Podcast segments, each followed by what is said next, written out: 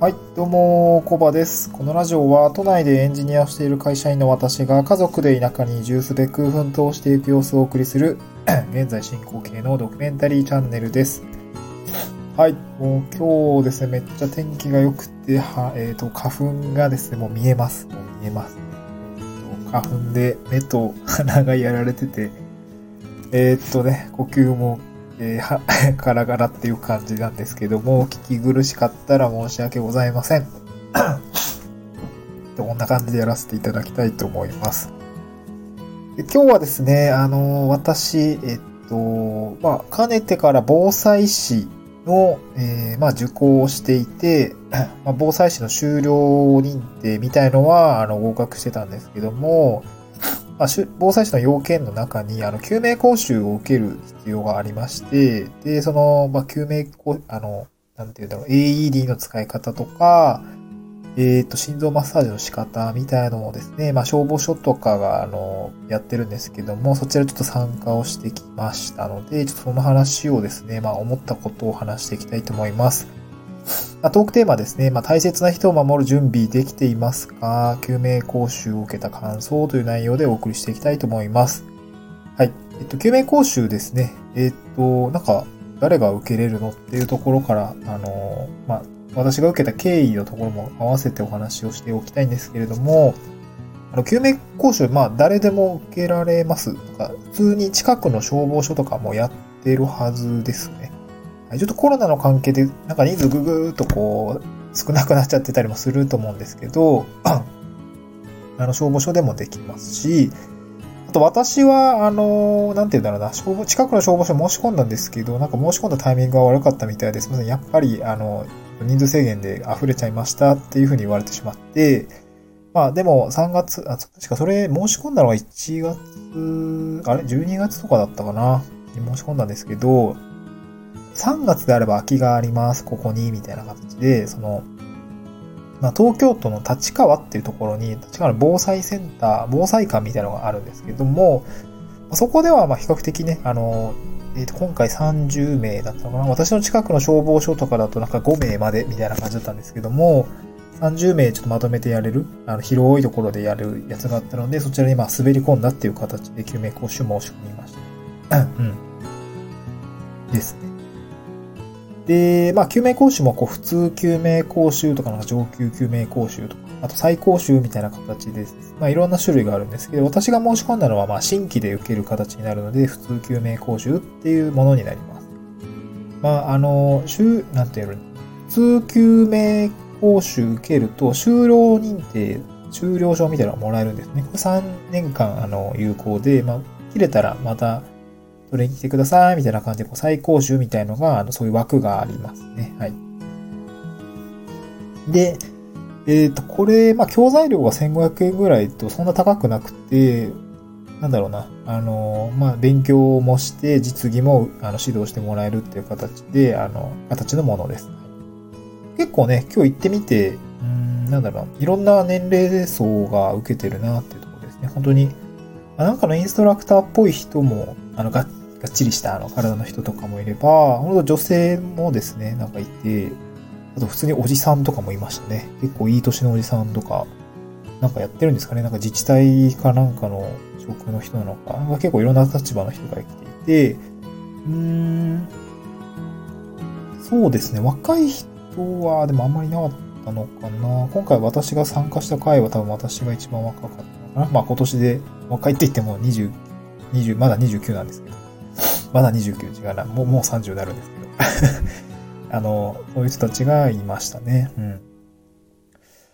で、まあ私がなぜ救命講習を受けたのかっていうと、まあ先冒頭申し上げた通り、防災士を取得したく、取得したくて、それの過程でちょっと前取る必要があったっていうところですね。まあ、もちろんその、まあ、防災士受けた経緯の中でもほぼ一緒なんですけど、大切な人をですね、まあ、守りたい、守る術を身につけておきたいっていうのが根底にはあります。これはもう、妻と子供ですね。あの、子供生まれたことをきっかけにして、まあそういうことが、あの、気持ちとしては湧いてきたっていうので、そういう知識とか術を身につけたいって思いで、まあ防災だったり、あの、この救命講習っていうのを受けました。はい。で、まあ今日はですね、まあ受けてよかった3つのことっていうところで、まあ3つちょっとポーンとまとめてきたんですけども、まあ1つ目ですね、まあ普通に、あの、まあ当たり前だろうって言われるかもしれないんですけど、あの、胸骨圧迫。まあこれすなわち心臓マッサージのことですけども、まあやり方、まあ正しいやり方っていうのが学べたよっていうこと。2つ目が人工呼吸のやり方が学べたよ。で、3つ目が AED の使い方ですね。これ除細動機のことですけども、あの、まあ、なんですかね。ちゃんとした、あの、使い方が学べたよっていうことですね。はい。まあ、この3つ本当に受けて、まあ、それを学びに行ってるので当たり前なんですけど、まあ、学べてよかったなっていうことですね。で、うんと、なんて言うんだろうな。もう知っているとやっているってやっぱそこには明確な差があるなと今日改めて感じましたね。で、きっとこの何かこれを使う場面って明らかに非常時だと思うんですよね。非常時だと思います。目の前に人が倒れているとか、誰かすごい出血してるとか、あ、出血、あ、ごめんなさい。えっと、まあ、出血の止血方法もね、今日学んできたんですけど、この3つの中にはちょっと、えっと、なんかボリューミー言いすぎて、あの、薄まるな、ちょ、薄まるなと思ったら、ちょっとまあ、これは除外したんですけど、いや、そういう止血法もありました。まあ、基本的なこの、救命の、なんだよ、手法っていうとこですね。本当にこの心臓マッサージと人工呼吸と AED 使えれば、なんかその、食器救命みたいな、えー、っと、何かこう、ことが起こった時に、こう、救急車が来るまでの時間、まあ、えー、っと、今日、講習で言ってたのは、大体まあ、東京の話なのかもしれないですけど、まあ日本って、こう、救、救急車が来る、あの、を要請をしてくるまでに、大体7、8分かかるらしいんですよね、平均で。大体7、8分。7、8分は、すなわち最低限、あの、救急隊は来ないっていうことなんですね。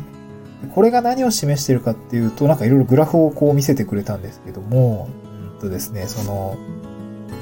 なんて言うんだろう。その初期治療ですね。初期の対応によって、その後の生存率とか、あそれこそ後遺症とかが、やっぱりぐぐっとこうですね、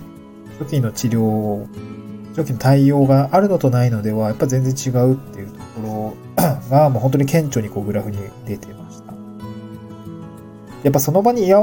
合わせた人によって救われるケースっていうのがやっぱり、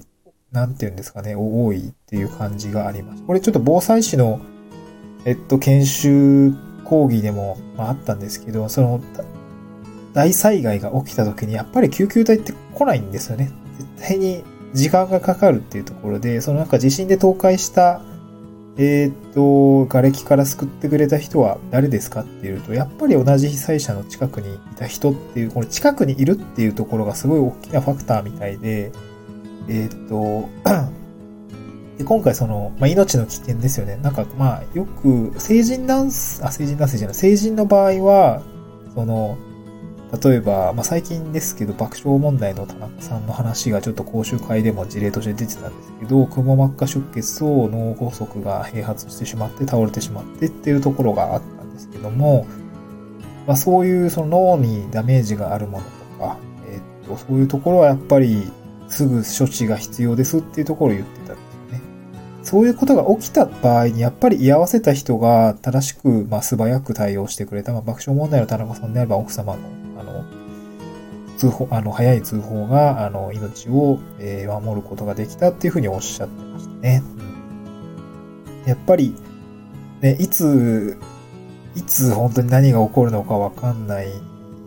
世の中だと思います。本当にね、えー、っと、最近もちょっと自信あってやべえなって、ちょっと揺れてやっぱ命の危険というか、えっと、常日頃、まあ、なん災害ってすぐそばにあるし、災害による怪我とかね、そういうのとか、まあ事故とかもそうですけど、まあ命の危険って、もうほんと常に生きてる限りは、どっかしらリスクってあって、うん自分がいつね、あの、こういう場面、まあ自分がなるのもそうだし、大切な人が近くにいて、その大切な人にこう何かがこう起きてしまって、こう心臓マッサージをしないといけない場面とか、人工呼吸、あとまあ AED ですね。使わないといけない場面って、まあ、よくよく考えてみればですね、当たり前なんですけど、絶対すぐそこにあるはずなんですよね。うん、本当に何があるかって誰にもわからないことなので、なんかこういう時に、こう、その、ちょっとだいぶ寄り道しちゃったんですけど、知っていると、やっているって、やったことがあるだとやっぱ全然違うなと改めて思いました。この非常時ってすごくそういうのって顕著に出るんだろうなっていう話、あの、ことを改めてこう講習受けながら感じました。この、とっさに動けるのかっていうところの問題ですね。はい。これ結構きつ、あ、なんかご飯が炊けたみたいですね。顕著になるなと思いました。で、なんかやっぱ心臓マッサージとかも、その、まあ、どこを押すよとか、えっ、ー、と、肘は曲げないでねとかっていうところ、なんかこう聞いたことはあるけど、やっぱね、あの、生身の人間で練習するわけにいかないので、やっぱ専用の人形で押してみて、まあ、5センチぐらいこう沈み込むぐらいまで力を入れてくださいとかね、感覚とか、あと頻度ですね。頻度というか、スピード感というか。1分間に120回とか、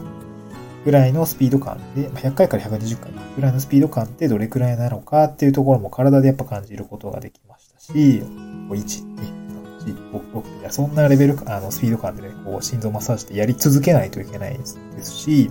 あとね、あの、ま、ちょっとコロナウイルスの関係もあって、この救命救急の方針っていうのもなんかちょっと違ってたんですよね。なので今回、今回のタイミングで学べたのは、まあ、ある意味、あの、ラッキーだったっていうのもあるんですけど、やっぱ人工呼吸って、あの、感染リスク高まりますので、あの、無理しなくてもいいよ、みたいな。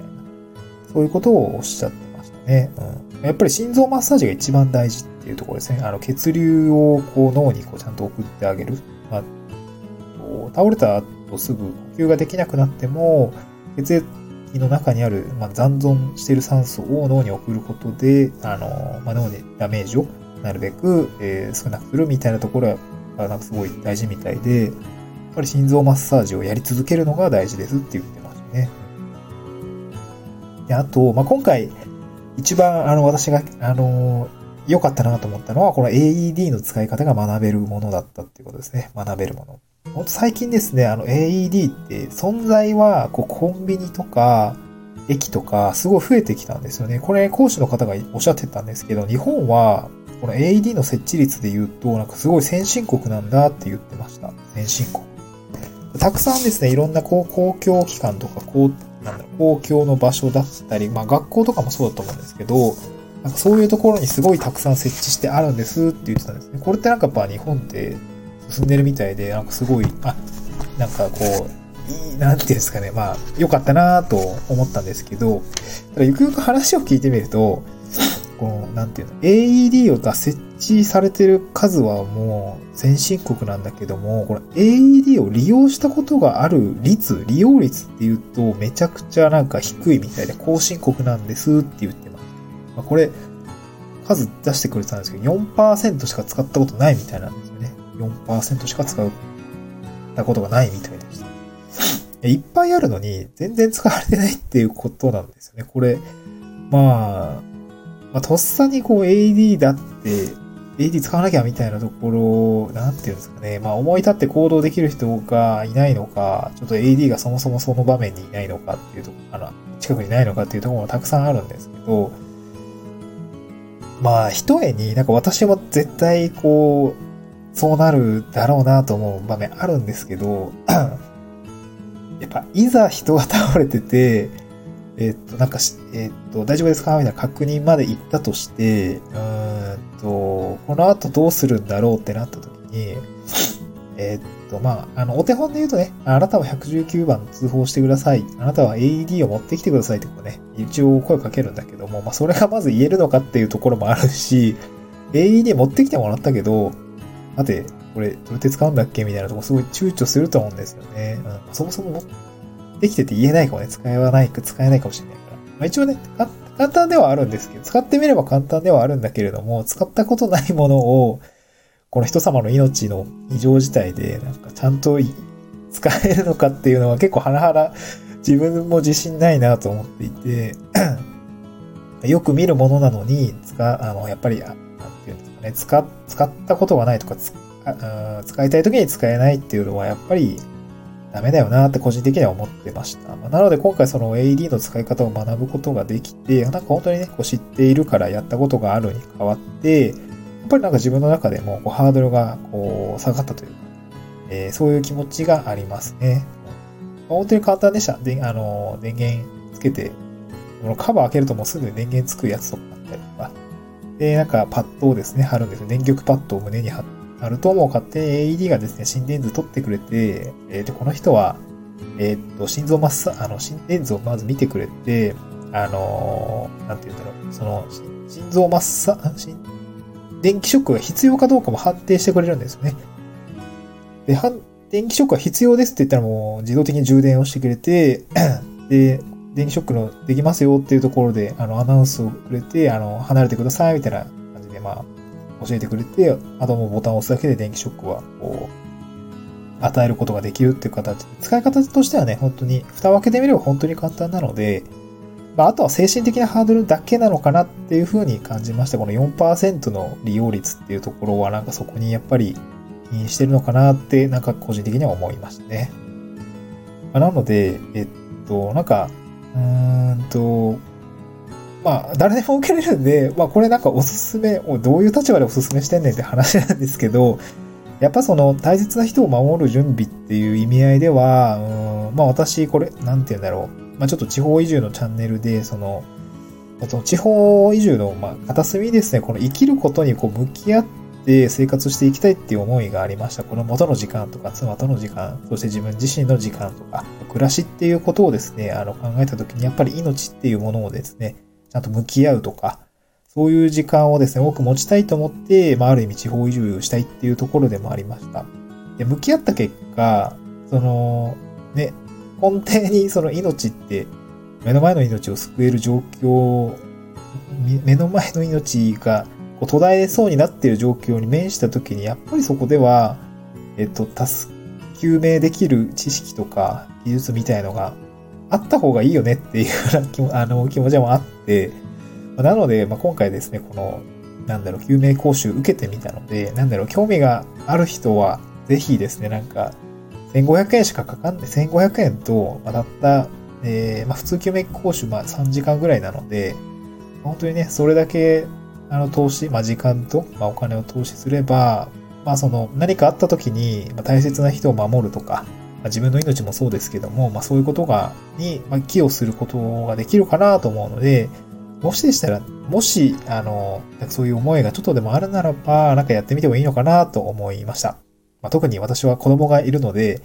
結構子供のことはやっぱりどうしても守り抜きたいというふうに思ったので、そのお子さんがいる方についても、なんかそういうじ、あの、思いをですね、実的行動に移してみるのもいかがかなという形で、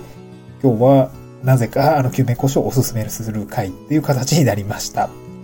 はい。また次回の収録でお会いしましょう。バイバーイ。